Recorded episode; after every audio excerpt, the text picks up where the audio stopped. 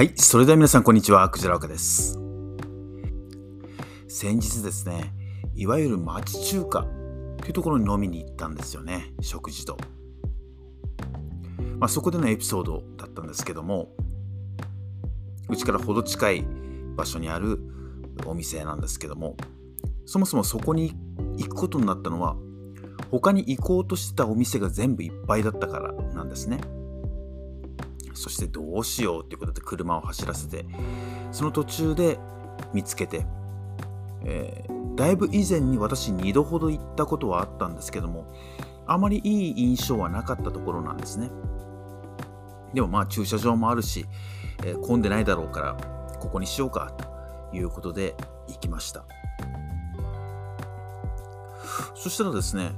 えー、お客さんでいっぱいだったんですね。で私たちカウンターに座りましていろいろその晩酌セットのようなものであったりそしたらメニューも魅力的なものが多いんですよ。で早速ビールとともにそれいただきましたら非常に美味しいんですよね。あれ？と前はそんなでもなかったんだけどなという、まあ、次第に食事とお酒と、えー、会話とですね楽しみながらしばし過ごしていました。でそのうちですね時々カウンター越しですからそこのマスター主人ですよね。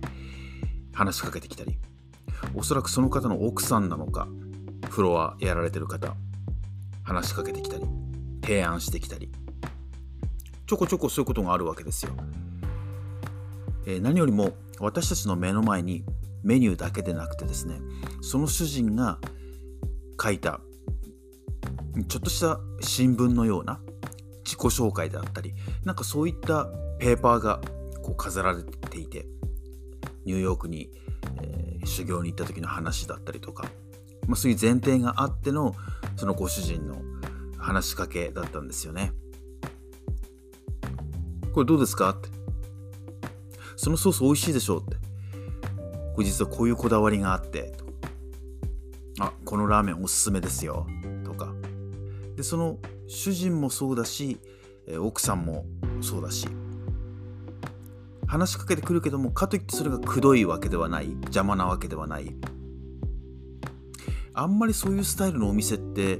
ないのかなって思ったんですよね。うん黙って美味しいものが食えればいいと。で注文に応じてくれればいいという感じなんですけどもおそらくまあ、海外では。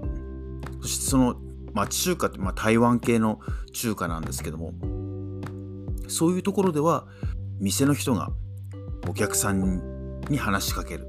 え、そしてちょっとしたトークをする。みたいなのってひょっとしたら当たり前なのかもしれないんですけども。日本ではそんなにそんなに、まあ、居酒屋さんだったり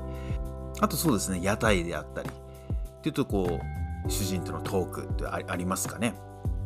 でも多くの人はどちらかというと一人で黙々と食べたい美味しいものを味わいたいであったりその友人とか、えー、パートナーと一緒に喋りたいとかですね。そういうこと求めてる人っているのかなってなんとなく思ってたんですけども結果ですね料理はもちろんのこと、まあ、そのコストパフォーマンスもそうだし結果何に満足したのかなと思ったら味噌やってる人たちの人柄が分かることであったりちょっとしたそのトークであったりっていうのがまあいいスパイスとなってそこが気に入る要因になったんだなと思ったんですよね。結果私たち非常にその店がお気に入りになりましていやまた来たいねって近くだしまた来ようよって。いやそれどころか年末におせちのセットここで頼もうかと。いう話にまでなった最初にも言いましたけどもそのお店別に前はいい印象じゃなかったんですよ、うん、そんなに美味しかったわけでもこう楽しかったわけでも満足したわけでもない。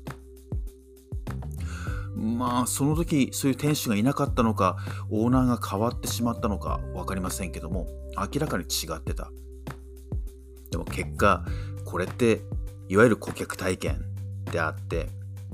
その屋台で飲んだり食べたりするのが何なんで楽しいのかって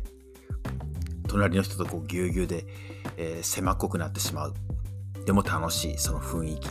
それってやっぱり店主との語らいであったり、えー、もしくは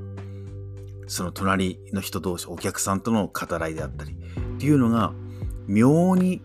えー、その顧客体験となってなんか楽しいなって。やっぱり人って食べる時に邪魔にならない程度にそういったトークとかあるのってこれが食事の楽しみなんだなってなんか改めてそんなこと感じたんですよね。でそれは私たちだけでなくて他のお客さん見ていても2人組の方、え、1人で来られた方やっぱりちょこちょこそのメニューの説明であったりとか、えー、問いかけであったりとかそういうことをこまめにしてるんですよ。目配せしてるんですね。そういう姿勢ってなんか素晴らしいなって思いましたしいや近くでこういういいお店あんのに今まで行かないでいたって完全に盲点だったなって感じがいたしました。こういったトークとかちょっとしたコミュニケーションによる顧客体験。あなたの今の仕事とか業種だったらどんな場面で活かせるでしょうか？私もですねこの体験をなんか今の自分の動きの中でちょっと取り入れたいななんて思いました。今回はこちらの町中華で飲み旅してきた時の気づきのシェアでした。はいそれでは今日はこの辺にしたいと思います。最後までありがとうございました。